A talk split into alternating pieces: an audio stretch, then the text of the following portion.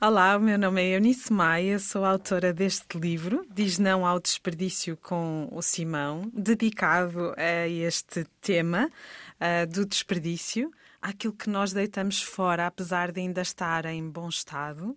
E este livro foi um desafio que me foi lançado pela editora Between, uh, e portanto, a propósito desse convite, nasceu esta personagem que é muito especial, uh, que é o Simão.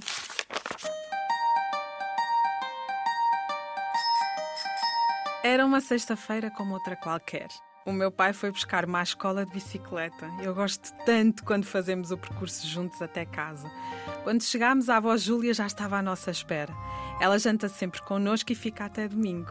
À sexta-feira, o pai faz sempre o mesmo jantar: almôndegas de feijão, com arroz e brócolos. Mas, neste dia, havia algo diferente.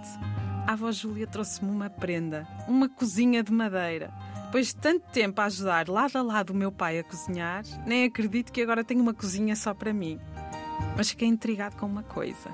A cozinha parece ser já antiga. Hum, aqui há história.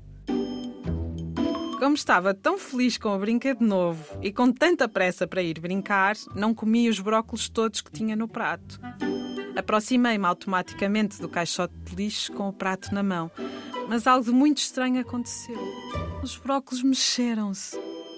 Aproximei-me para ver melhor e juro-vos que os ouvi falar comigo. Simão, tens mesmo a certeza de que queres deitar comida ao lixo? Já pensaste que ao deitarmos comida para o lixo estamos a contribuir para o desperdício alimentar, a deitar fora comida em bom estado e para um mundo desigual? O que vais fazer, Simão? perguntou meu pai. Ainda intrigado, levei o prato com os brócolos ao meu pai e disse: Pai, eu não quero mais brócolos. Podemos guardar esses brócolos para fazer uma sopa amanhã, que dizes? Claro, que boa ideia! E guardámos as sobras dos brócolos num frasco de vidro que colocámos no frigorífico para serem usados no dia seguinte, logo pela manhã. A avó chamou-me para ajudar na lista de compras que íamos fazer na manhã seguinte. Para saber o que comprar, precisamos primeiro de saber o que vamos cozinhar. Vamos tentar planear as nossas refeições da semana. Filho, não te esqueças que hoje trouxe muitos legumes e fruta da quinta. Vamos separá-los e armazená-los nos locais certos antes de trazer a emenda. Oh, avó, por isso é que a cozinha cheira tão bem. Da sua pequenina e fértil quinta, a avó trouxe alface, espinafres, mirtilos, morangos, cenouras, alho francês, limão, Com estes vegetais e frutas que a avó trouxe, conseguimos fazer lanche para toda a semana. Depois de arrumar tudo com a ajuda da avó, reparei numa maçã sozinha, com um aspecto tosco, muito diferente do aspecto das maçãs bonitas que costumo levar para a escola. Peguei na maçã e olhei-a bem. Consegui ver os seus olhos, o nariz e a boca. Ia jurar que me disse: Eu sou uma maçã como outra qualquer. Eu acho que queria dizer-me mais qualquer coisa, mas a minha avó interrompeu. Simão, o que é que vamos fazer com essa maçã? Dei um salto. Vou comer amanhã no meu pequeno almoço. É uma maçã estranha, mas de certeza que é deliciosa por dentro. Atenção, que as aparências enganam. Queria contar-lhe que os brócolos e a maçã falaram comigo, mas os adultos não percebem muito destas coisas. Segurei bem a maçã e sussurrei-lhe: Obrigada por seres assim.